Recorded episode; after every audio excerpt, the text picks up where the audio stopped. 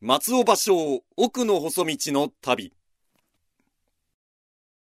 月日は白帯の価格にして、雪子落としもまた旅人なり。船の上に生涯を浮かべ、間の口捉えて老いを向こうる者は、日々旅にして旅を住みかとす。元禄2年1689年3月27日。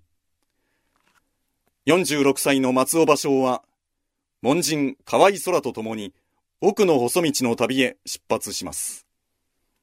深川のいりを出発し、奥羽北陸を経て、美濃の大垣まで、全行程約600里 2400km、日数約150日間にわたる壮大な旅です。それは、西行、農院といった過去の文人たちの魂に触れる旅であり、ロマンあふれる歌枕の地を訪ねる旅でした。草の友、住み変わるよぞ、ひなの家。草の友、住み変わるよぞ、ひなの家。戸口が草で覆われたこのみすぼらしい深川の宿も、私に代わって新しい住人が住み、綺麗なひな人形が飾られるような華やかな家になるかもしれない。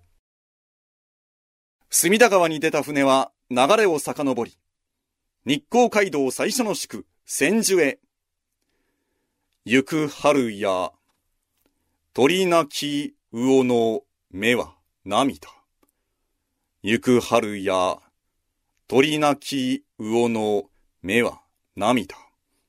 春が過ぎ去るのを惜しんで、そしてこの別れを惜しんで、鳥も魚も目に涙を浮かべているようだ。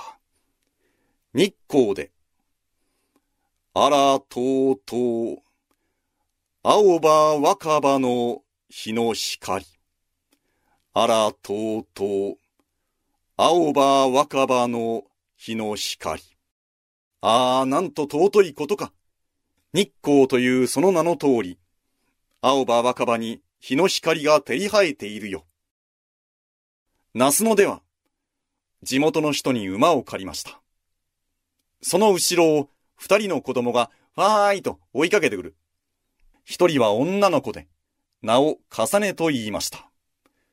そこで空が、重ねとは、八重なでしこの名なるべし、空。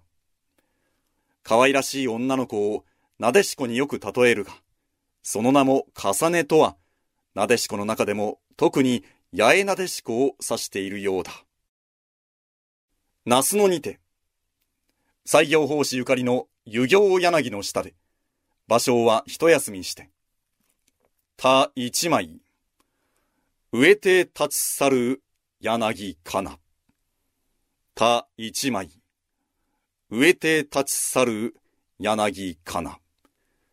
西行法師ゆかりの湯行柳の下で、座り込んで考えにふけっていると、田植えをしているのが見える。私は田んぼ一面植えてしまうまで、しみじみと眺めて、立ち去るのだった。白川の席には、平の金森、農院法師、源頼政、昔から多くの文人仏閣が訪れ、歌を読みました。芭蕉は彼らの歌の文句を織り込みつつ、華麗な文体で語っていきます。空が読みました。うの花を、かざしに関の晴れ着かな。かつて個人は、この白川の関を通るとき、敬意を表して、衣装を着替えまでしたという。私たちはそこまではできないが、せめて、うの花を頭上にかざして、敬意を表すとしよう。笠島は、東の中将実方の墓がある場所と伝えられます。芭蕉はさみだれ降りしきる中、中将実方の塚を訪ねて行きましたが、ついにたどり着くことはできませんでした。笠島は、いずこさつきのぬかり道。笠島は、いずこさつきのぬかり道。実方中将の墓があるという笠島はどのあたりだろう。こんなさみだれ降りしきるぬかり道の中では、方向もはっきりしないのだ。名取川を渡って仙台に入ります。画工嘉右衛門という者が案内してくれました。別れるとき、紺色の染めをのついたわらじ二足を選別してくれました。あやめ草、足に結ばん、わらじの尾。買い物のくれた紺色のわらじを、丹後の節句に飾る勝負に見立てて、邪気払いのつもりで吐き、出発するのだ。松島は、今回の旅の目的地の一つです。奥の細道冒頭にも、松島の月、まず心にかかりてとあります。丹後の天の橋立、秋の宮島と並び、日本三景の一つに数えられます。湾内には大小260余りの島々があります。松島では、あまりの景色の素晴らしさに、場所は句が出てきませんでした。空が読みます。松島や、鶴に身をかれ、ホトトギス、空。ここ松島では、ホトトギスはそのままの姿では釣り合わない。鶴の衣をまとって優雅に見せてくれ。石巻を経て平泉に至ります。場所は欧州藤原氏や義経主従の歴史に思いを馳せて涙を流します。僕の細道の中でも屈指の名文です。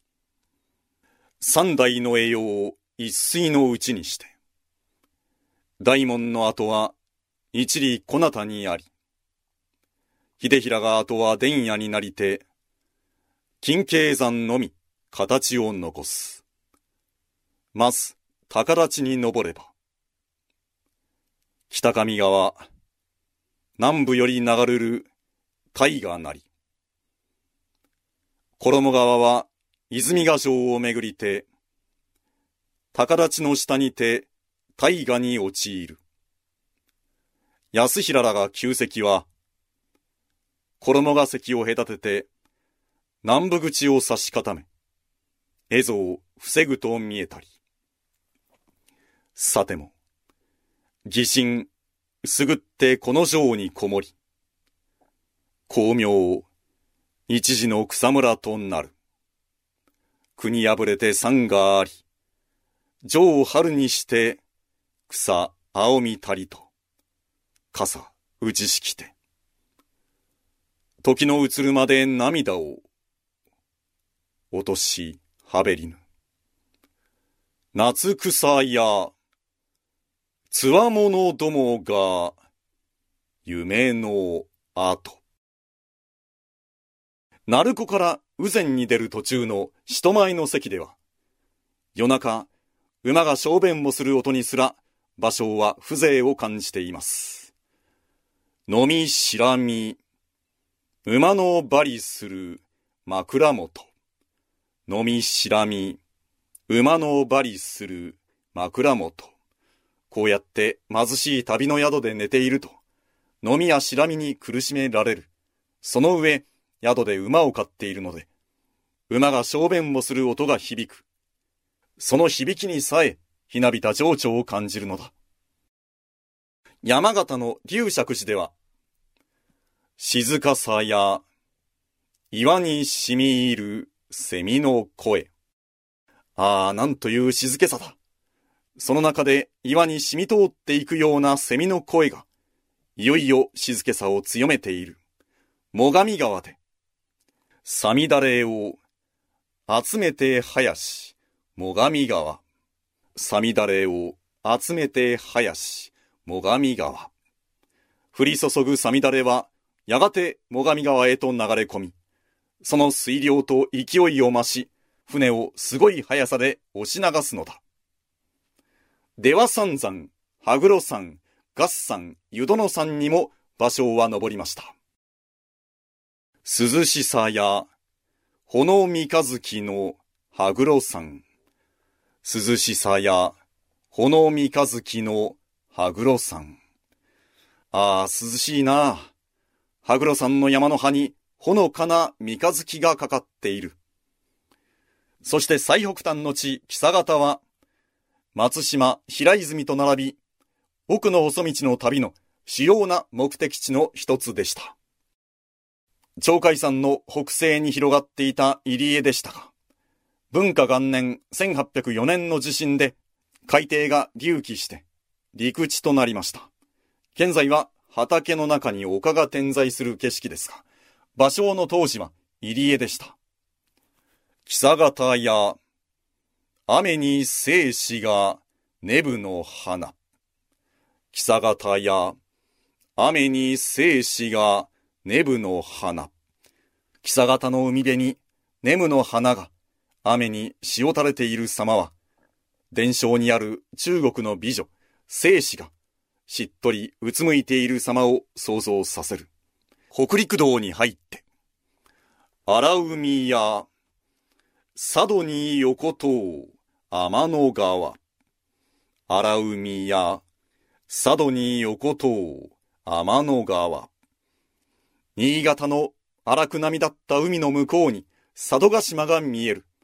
その上に天の川がかかっている雄大な景色だ。石川県小松市の名田寺で、石山の石より白し、秋の風。石山の石より白し、秋の風。名田寺の境内にはたくさんの白い石があるが、それよりも白く正常に感じるのが吹き抜ける秋の風だ。境内には厳かな空気が立ち込めている。山中温泉で、空は腹を悪くして、伊勢の知人も頼って先に出発しました。ここからは場所と空は別行動となります。今日よりや、かきつけ消さん、傘のつゆ。今日よりや、かきつけ消さん、傘のつゆ。ずっと旅を続けてきた空とはここで別れ、これからは一人で道を行くことになる。傘に書いた同業二人の字も消すことにしよう。傘にかかる梅雨は秋の梅雨か、それとも私の涙か。道元禅師の開いた越前の永平寺を訪ね、気比明神に参詣し、敦賀の月を見て、色の浜を経て、美濃の大垣に至ります。場所は当初旅のお供として予定していた安村路通をはじめ、伊勢から合流した空、越智越人、近藤女皇、宮崎慶光など、多くの門人に温かく迎えられます。そして芭蕉は伊勢神宮の式年遷宮を拝むために、揖斐川を下り、また旅立っていくのでした。浜栗の二見に分かれ、行く秋ぞ。離れがたい浜栗の蓋が分かれていくように、お別れの時が来た。私は二見ヶ浦に旅立っていく。もう秋も過ぎ去ろうとしている。奥の細道はこの旅をした時期に文学的な虚構を加え構成に工夫を凝らし、5年の歳月を経て完成され、芭蕉の死後の元禄15年1702年、京都の井筒屋から刊行されました。奥の細道の本文は大書きで終わっていますが、その後も芭蕉の旅は続きます。